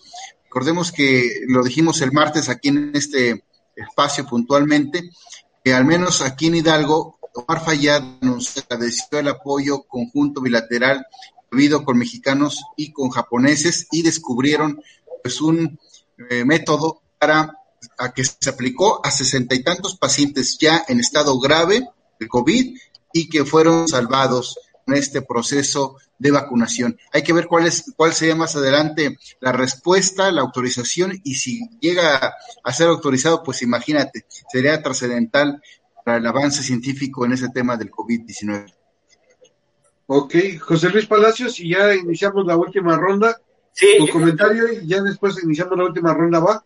si esta vacunación que nos comenta René Acuña, nos lo había dicho el, el, martes, este, también hay que recordar que el Poli y la UNAM también están desarrollando sus propias investigaciones y no dudo que tengan éxito alguna de las dos instituciones. Siempre han distinguido estas dos este, universidades y, y, y no creo que sea la decepción. Entonces, pues sí, Inglaterra y los demás países pueden producir, pero México también, y, y si no, acuérdate que ahí tenemos Tepito y, y, y todo lo pirata que nos llega. no hay problema, hay, hay, que tener confianza. Ok. Exacto. Bueno, mi querido Roberto, la, la el, ¿cómo se llama? ¿Y Javier? Última, tu última intervención, mi querido Roberto. Pues yo nada más decirles que, este, pues cuídense, no salgan sin zapabocas, no le, ahí sí, como decía eh, Javier Alatorre, no le crean a Gatel, salgan con, con, cubrebocas, cuídense lo más que se pueda, este, traten de tener su sana distancia. Yo eh, cada vez que salgo a la calle veo menos gente con tapabocas y más gente confiada a lo que dice José Luis y yo creo que estamos muy próximos en lugar de salir de, de bajar a nivel amarillo de subir a nivel rojo. Entonces, pues esto va a ser cosa de no, no se va a acabar nunca, a menos de que nos enfermemos y empecemos de verdad a tener eh, inmunidad de rebaño, esa cosa que, que, desde mi punto de vista pues no existe. Mi querido este René Acuña, un último comentario. Bueno, pues hay, hay que este, protegerse con este medicamento de los nano, nano vitamínicos. Hay que, incluso hay un video que ayer circuló mucho en redes sociales donde está la hermana de, o la cuñada de López Obrador, eh, García Müller, Don Miller, perdón, este, donde la bajan del avión por no usar el cubrebocas y ella dice que pues todo eh, la familia presidencial está protegida con esta eh, famosa de los nano moléculas. Nanopartículas, exactamente, y que por eso, eh, así se bajó, ¿eh? Pidió bajarse del avión a no usar cubrebocas la cuñada de nuestro señor presidente de la República. Pues hay que, este, ese medicamento, esas pastillas que, este, para protegernos, ¿no? Exacto. Mi querido Macario Ramos, tu último comentario. Eh, coincido con los compañeros, ciertamente lo que nos resta como ciudadanos de a pie, periodistas de a pie, de protegernos, de asumir las medidas sanitarias de las que hemos hablado mil veces, muchas veces, pero que también nosotros mismos pues, necesitamos asumirlas, es decir, eh, usar el cubrebocas, el gel constante, la sana distancia y ojalá que bueno pues esto nos permita seguir en salud porque pues es lo primero y, y recomendable para todos eh, más allá de pues si se pone cubrebocas o no, bueno, pues nosotros tenemos que ver primero por la salud nuestra y ojalá que en ese, en ese sentido se venga haciendo. Gracias, Macario. Adrianita, tu, tu último, bueno, última intervención. Claro, yo me sumo a la recomendación de Roberto. La verdad creo que nos estamos confiando ya mucho, estamos tratando de volver a la normalidad. Yo sé que es desesperante estar encerrado tanto tiempo, que además te genera otras problemáticas, probablemente no el COVID, pero sí otras problemáticas particularmente de tipo emocional, así es que yo me sumo a esta recomendación. y lo único es que uh, yo nada más quisiera hacer un último comentario en torno a lo que decían de la vacuna. Sí creo que México tiene gran potencial para hacer investigaciones, para desarrollar cosas, pero siento que en este momento nos estamos recargando en otros países y lo que los otros países desarrollen. Uno de los argumentos por los cuales se aprobó ayer esta ley de adquisiciones, eh, o bueno, estas reformas a la ley de adquisiciones, es justo para tener acceso a esta vacuna. Yo espero que sí sea. Esto conlleva otros temas paralelos que ya platicaremos en otra ocasión, como la industria nacional, como que los medicamentos a veces vienen eh, con indicaciones en otro idioma, eh, las sustancias a veces no son específicamente para población latina, con otros padecimientos, ya lo abordaremos. Pero esperemos sí que México tenga un alcance fácil a estas nuevas vacunas, que pues podamos erradicar la pandemia. Pero mientras no haya nada seguro, hay que cuidar. Oigan chicos, pues muchísimas gracias. Un gran programa, yo creo el que dijimos hoy. A ver, Palacios, ¿qué más quieres decir? Hay que aprender. Yo aprendí con los brasileños a convivir con el coronavirus. ¿Eh? Hay que aprender a, convivir con el coronavirus. ¿eh? Hay que ser... ya, adiós. Esa es publicidad. Adiós. Oh. Arriba el coronavirus. Bueno, muchachos. Gracias. Roberto, gracias. Bye, Macario, nos vemos gracias, mañana. Gracias. Bye. ¿Cómo, ¿Cómo ves este salvaje, mi querida Adriana? No, genial, muy divertido. De eso se trata, de una charla de amigos con un buen café matutino, ¿no? Así es. Oye, muchísimas gracias. Estás invitado, obviamente, los días que tú quieras participar. Ya más o menos viste la dinámica. Este, Sí, claro. ¿cómo se llama? Y pues bueno, los días que tú gustes participar con los temas que quieras. Aquí no hay, este, ¿cómo se llama? No hay línea, no hay que alguien nos dicte qué es lo que tenemos que decir o lo que tenemos que hacer. Y realmente sacamos muchos temas a bote pronto, como habrás visto. Y este, y bueno, pues todos son periodistas bastante avesados. Digo, Macario tiene muchísimos años, René es este presidente de la Asociación de Fotoperiodistas y Videógrafos de la República Mexicana. José Luis Palacios tiene este 40 años siendo periodista. Este Roberto Mendoza tiene treinta y tantos años siendo periodista. O sea, la verdad es que pues más o menos le sabemos y por eso le podemos tirar al bote pronto a casi todos los temas. Entonces, pues las veces que tú quieras participar, estás invitada, Adriana. Qué lindo, muchas gracias. Pues sí, yo encantada de la vida, la verdad. Eh, Angélica es alguien a quien yo de verdad que quiero muchísimo. Cuando me hizo la invitación, bueno, yo feliz.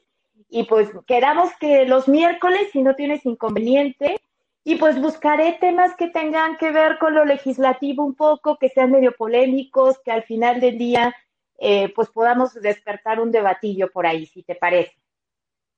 Me parece gracias, muy bien. de verdad, me encantó la experiencia. Está interesante, ¿no? Como viste el switcheo y todo este rollo, o sea, y todo lo hacemos con dos celulares, ¿eh? Quiero decirte. Sí, no, aparte, sabes, yo, yo sí te seguía. O sea, a mí cuando Angie me gracias. dijo, yo no, no, por supuesto, desde el día uno te voy a decir cómo abriste tu programa, diciendo, uno que es medio inquieto y que no sabe quedarse en casa sin hacer nada, pues estoy haciendo este experimento. Así lo abriste, yo te sigo, o sea, yo, y es más, yo vi cuando de repente, por ejemplo, esta niña creo- Lisbeth, Lisbeth, Lisbeth, sí. eh, ajá, te pidió, oye, yo quiero participar y tú, sí, claro, bienvenida y vi cómo fuiste conformando el programa. Yo sí le sigo, ¿eh? O sea, yo sí soy Gracias, su fan, así es que ya sabía la dinámica. Por eso cuando ella me dijo, pues me encantó eh, esta entrevista que hiciste con esta niña de la NASA, me fascinó. Creo que hacer este tipo de cosas te dan mucha variedad, no solo como tú mismo dijiste ese día, no solo es la grilla, ¿no? O sea, también hay que darles otros contenidos. Y yo creo que si finalmente le metemos ingenio, de verdad que vamos a hacer un programa muy dinámico. Y sabes, lo otro que me gusta es que yo creo que este es un programa de periodistas para periodistas, ¿no?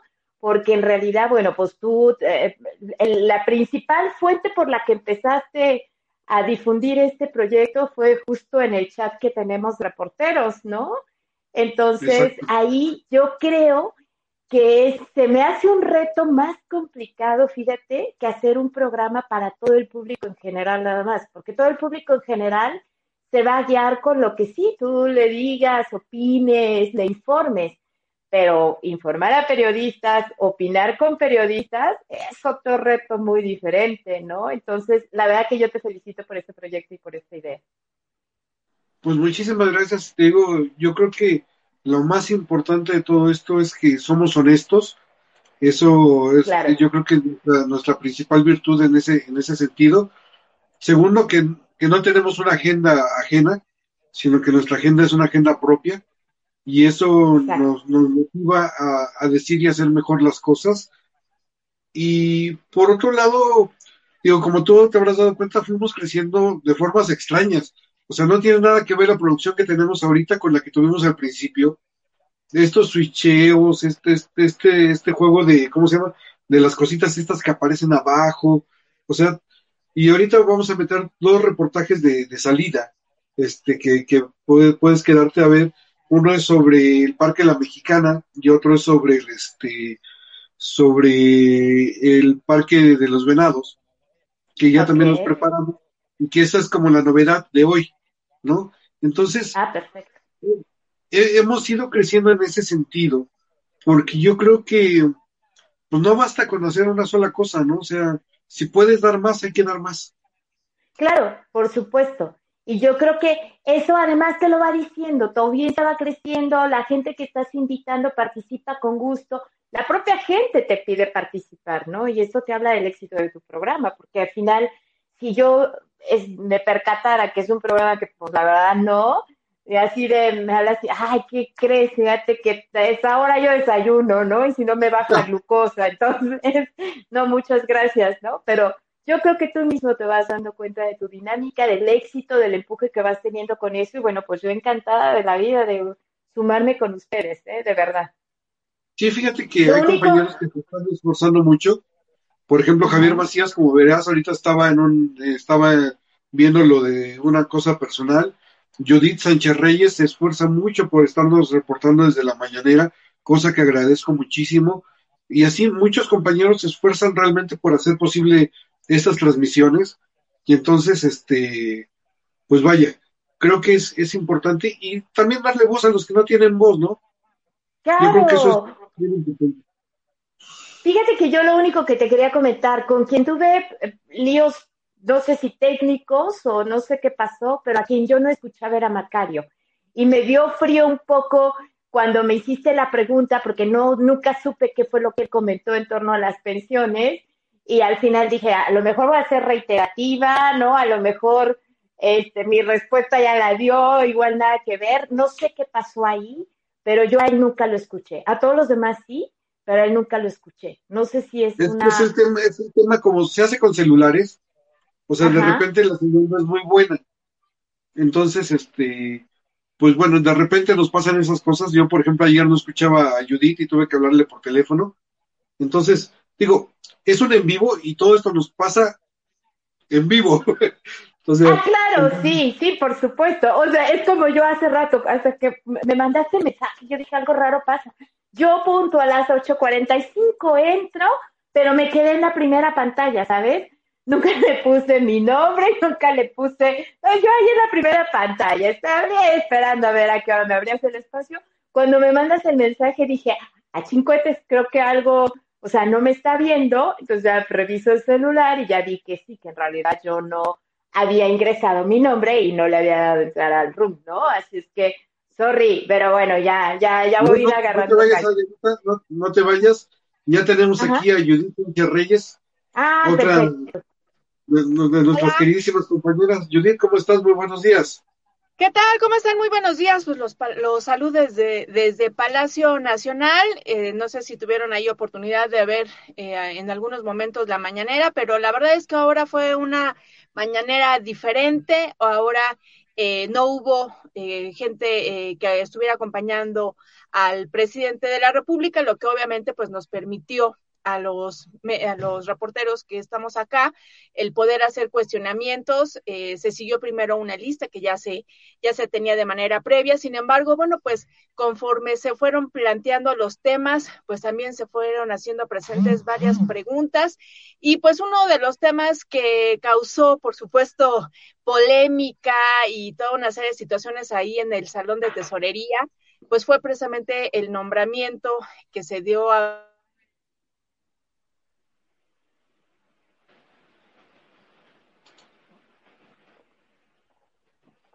Creo que se nos ofreció un poco, Judith. Sí. A ver si, ahorita la, retomamos. Te digo que es un, es un tema de este de que empezamos a es, es con celular. Entonces, pues bueno, claro. creo, que se nos ofreció un poco Judith, déjale ¿cómo se llama?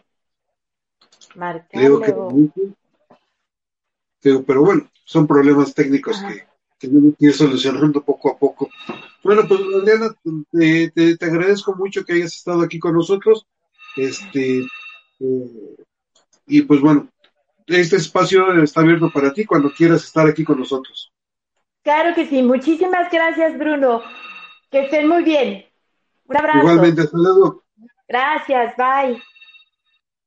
Bueno, ya nada nos quedamos esperando a Judith Sánchez Reyes con su reporte desde la Cámara, desde el Palacio Nacional. Es que yo estoy acostumbrado a cubrir la Cámara de Diputados, por eso siempre me confundo con eso. Pero por mientras, les vamos a dejar un pequeño reportaje sobre la, este, ¿cómo se llama? Sobre el Parque La Mexicana que ya abre el próximo mes, o sea, hace mañana, porque mañana ya es el próximo mes, con una exposición de un artista mexicano. Vamos a se los comparto y es lo que esperamos.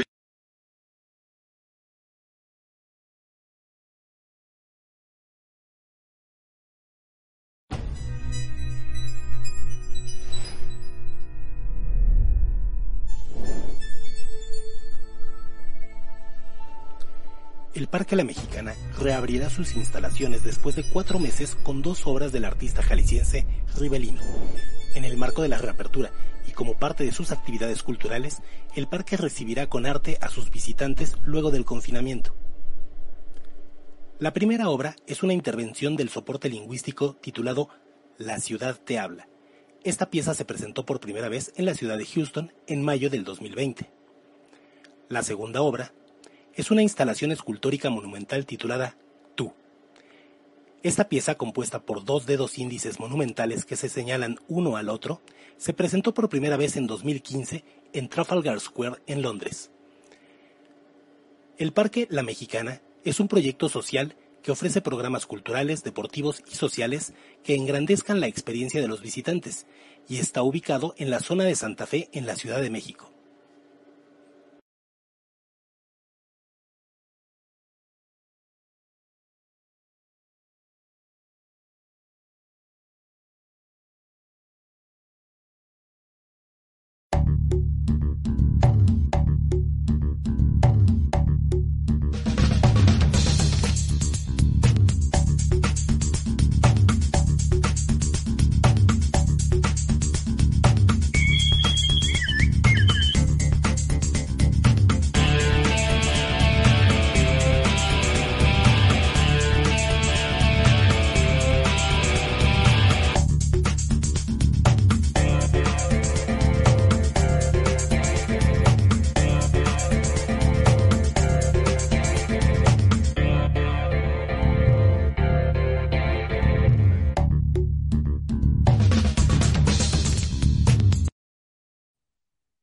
Bueno, pues creo que ya tenemos por acá a Judith de nuevo.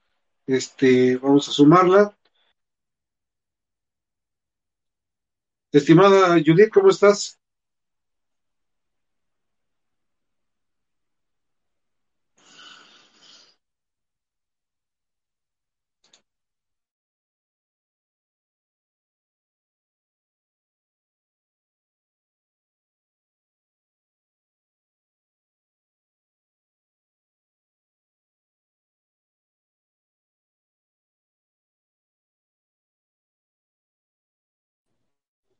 A ver, ahí está. ¿Ya me escuchas, Bruno? Perfecto. Bueno, pues te comentaba sobre esta, el nombramiento de eh, Isabel Arvide, el presidente López Obrador. Bueno, pues reconoció que él fue el que hizo la propuesta, se especulaba que el que había dado el nombramiento era el canciller Marcelo, Marcelo Ebrard, sin embargo no fue así, dijo que el presidente, eh, él fue el que propuso, eh, ¿Por qué? Pues porque es una eh, periodista con mucha trayectoria, tiene el Premio Nacional de Periodismo, ha escrito libros. Eh, bueno, para él es una persona digna, representante de nuestro país en aquel país, en aquel, en este encargo, ¿no? Que ya está por, pues yo creo por, por tomar protesta. Y bueno, pues obviamente hubo una serie de reacciones aquí dentro de lo que fue es la fuente de presidencia, varios pues le comentamos si no era necesaria la eh, experiencia eh, diplomática de pues, finalmente el que tenga una, encomienda de esta naturaleza, bueno, debería de tener cierta eh, trayectoria en la misma, ¿no? Servicio profesional de carrera como en otras circunstancias. Y bueno, pues el, el, presidente dijo que dijo que al final del día, pues a ella no le encuentra nada malo, no tiene lujos, no tiene yates como otros eh, reporteros, ¿no? No omitió decir eh, nombres, pero bueno, se refirió, obviamente hay algunos que siempre han, eh, digamos, sobresalido en la cuestión de sus críticas y sus ataques a, la prensa. y bueno, pues él dice que él va a seguir defendiendo su derecho de designar a las personas que él considere pertinentes. O sea, que no importa si no tienen experiencia, no importa si no tienen la preparación, el perfil, si él piensa que son personas eh, a lo mejor honestas, ¿no? Porque es algo que ha como eh, comentado de manera muy reiterativa, que no importa el, eh, que no tengan experiencia para ciertas funciones, pero simplemente con que sean honestos y acordes a, pues obviamente su línea de gobierno, pues estarán dentro de algún cargo eh, público. De hecho, también dijo que, que, bueno, incluso fue como la broma también que dijo, bueno, pues hasta yo pensé que, que no les gustó, yo pensé que les iba a gustar, o sea, ustedes que iban a, que están dentro del, del gremio, pues iban a sentir, eh, pues, eh, proyectados o o cómo se fue, la palabra se me fue ahorita, este, contentos, vaya, por el nombramiento. ¿Cómo ves, mi querido Bruno? Pues mira, yo creo que confunde lo grandote con lo grandioso. Este, yo creo que se equivoca rotundamente porque Isabel Arvide, yo no podría cuestionarle su tema periodístico, pero eh, yo creo que zapatero a tus zapatos y cada quien tiene una, una área de, de trabajo si ella lo hubiera nombrado agregada cultural o agregada de prensa en cualquier embajada, pues creo que hubiera sido una mejor posición para ella que el tema de la, de la, de la posición en este como encargada de una de un consulado, ¿no? Porque el tema administrativo es completamente diferente a lo que nosotros sabemos hacer. Sin embargo, digo, eso es lo que este, pues le cuestionamos, ¿no? Yo le comenté, bueno, pues sí, escribió libros, pero una cosa es escribir libros y otra cosa tener eh, la batuta de un consulado y, bueno, pues hacer también, eh, elaborar planes de trabajo, estrategias, eh, todo lo que tiene que ver con esta relación, ¿no? internacional con, con, un país. Y bueno, pues te digo, sí causó mucho pues mucho, mucho revuelo aquí en la, en la sala de prensa. Obviamente pues muchos criticamos esta situación y otros le, cuestionaban el hecho de si todavía seguía esta línea del influyentismo, del amiguismo para poder llegar a ciertos cargos en el gobierno federal. Pues el, jefe del Ejecutivo dijo que no, que obviamente había una diferencia entre lo que eran eh, los gobiernos neoliberales y ahora el que encabeza con lo que es la cuarta transformación, pero pues la verdad es que pues no encontramos una diferencia, ¿no? Hubo también quienes, eh, pues, eh, se molestaban por estas preguntas, que fíjate que ahora fue una, una, una mañanera que dejó muy buen sabor de boca en el sentido de que hubo como esta libertad de que los reporteros pudiéramos eh, manifestar nuestras interrogantes, nuestras inquietudes, sin que necesariamente hubiera como un turno, ¿no? Este, cada quien empezó a lanzar eh, preguntas y pues el presidente pues de repente digo no todas te las cachaba y no todas te las contestaba, pero bueno, yo creo que ahora fue una dinámica que yo creo que es una dinámica que, que es necesaria y que además es indispensable, sobre todo cuando se hace un diálogo circular eh, entre el jefe del Ejecutivo y los medios de comunicación, ¿no? Entonces, eh, pues eso fue como, digamos, la nota de color, pero ya en cuanto a la información... Eh, sustancial, digamos, hubo varios anuncios importantes. Uno de ellos, bueno, pues mañana, durante la mañanera, eh, se va a firmar un convenio entre México y la ONU eh, en lo que concierne a la compra de medicamentos para evitar el desabasto, que obviamente también fue un tema que pues fue eh, cuestionado en el sentido de que el, el, saber realmente si con este convenio no se está eh, perjudicando a la industria farmacéutica nacional y por ende también se pudiera generar eh, desempleo. El, el, presidente dice que no, que más bien esta decisión se toma para evitar el desabasto. Yo le pregunté si se iba a, a privilegiar, por ejemplo, los medicamentos oncológicos. Dijo que obviamente esta compra de medicamentos eh, va a, a abarcar todas las áreas. Ya mañana estaremos dando como mayor información acerca de qué tipo de medicamentos, qué áreas se van a, utilizar, de qué países provienen estos fármacos y también pues las calidades y las certificaciones de estas medicinas que pues ya eh, a partir más o menos de la primer quincena de octubre de agosto, pues ya estarán en territorio mexicano, porque precisamente hilado a este tema, eh, Andrés Manuel López Obrador anunció la designación de David León Romero, que es ahorita el titular de Protección Civil, como el encargado de la empresa que distribuirá uh, y abastecerá precisamente medicamentos, vacunas y equipo médico a lo largo y ancho del territorio nacional. Así es que, bueno, pues te digo, como temas interesantes, también eh, habló sobre, sobre, se le cuestionó más bien a, López Obrador sobre estos datos que, que, que, dio a conocer el INEGI acerca del desplome de la economía, que representa en números eh, y cifras eh, menos el 18.9% del Producto Interno Bruto. Y bueno, pues él eh, se remitió a decir que era ya algo que esperaban, que ya estamos tocando fondo, pero que ya muy pronto vamos a, eh, a elevarnos de esta V, ya ves que, que ha, ha, hecho mucha alusión, ¿no? De que si ya, ya, ya tocamos fondo, eh, estábamos arriba, tocamos fondo y ahorita ya vamos hacia arriba, ¿no? Entonces, eh, bueno, pues... O sea, por un, por, un lado, por un lado ya planamos la pandemia y por otro lado ya planamos el piso, ¿no? ¿No? Sí, Estamos... Sí. Bien, pues sí, la verdad es que tengo esta información, por supuesto, eh, vaya, también te digo, te, de, te deja como, como con grandes interrogantes y sobre todo, más que interrogantes, pues si tú o yo salimos o cualquier persona que nos está viendo en este momento, pues simplemente es una, no necesitas tanto salir a la calle y hacer entrevistas, mi querido Bruno, no solamente basta con abrir tu cartera y ver tus cuentas, ¿no?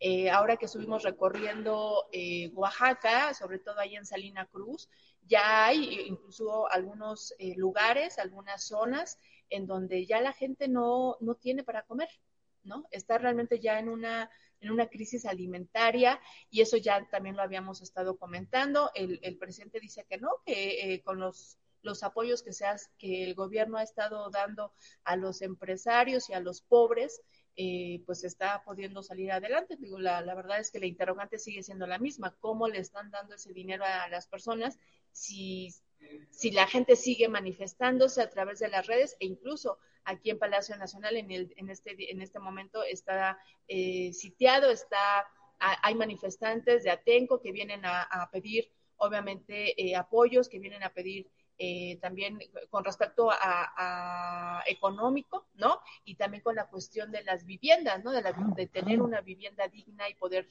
pues, realmente tener algo para poder sobrevivir a esta crisis que nos está poniendo más que de cabeza. Mira, si el año pasado, que fue un año sin pandemia, el crecimiento fue cero, cero. y este año no se modifican las, las políticas públicas La realidad es que no creo que podamos librarla bien. Digo, amén de que la pandemia nos hizo iguales a todos y que a todo el mundo le está yendo del carajo, ¿no? O sea, y eso es todo el mundo, cuando dices todo el mundo es todo el mundo, ¿no? Sí, Este, sí, claro, porque ahorita no nada más estamos hablando de, a lo mejor de, de estratos eh, de la población, por ejemplo, las personas que viven en pobreza, ¿no? Sino ya realmente estamos hablando incluso de, de, personas que tienen quizá un poder adquisitivo mucho mayor, en donde ya también están resintiendo la crisis económica, ¿no? Entonces, pues sí, te digo, son pues datos, contestaciones que da el jefe del ejecutivo, pero que realmente no, pues no compaginan con la realidad que tú y yo vivimos todos los días. Por otra parte, también nada más hacerte otros dos, eh, digamos, poner como en, en, en, en, actualización a la gente que nos está viendo, eh, señaló también que el primero de octubre, bueno, regresarán los trabajadores al servicio del Estado ya a integrarse a sus actividades laborales, eh, pues ahí también habría que ver cómo van a regresar, ¿no? Si realmente las dependencias van a tener al, de la misma forma que las escuelas eh, el poder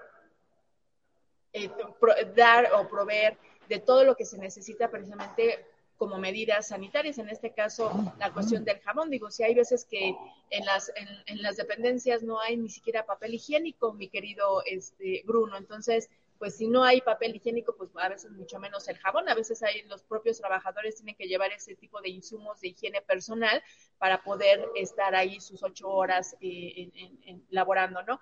Y también, pues comentó que ahora el lunes, pues se dará, ya te comentaba ayer, se dará este anuncio de cómo se haría un regreso a clases aquí en, en, en México y solamente dijo que eh, va a ser ya un convenio que hicieron con, el, con, con, la iniciativa privada. Habría que ver de qué manera. No, no, no, no tengo idea cómo pudieran hacer este, esta alianza pa, en materia educativa. Yo creo que va a tener que ser a distancia, mi querida Judith, no les va a quedar de otra. No hay, no hay condiciones para otra cosa. Pero volviendo a lo de las medicinas, mm, yo creo que eh, es una de las pocas cosas que le reconozco al presidente.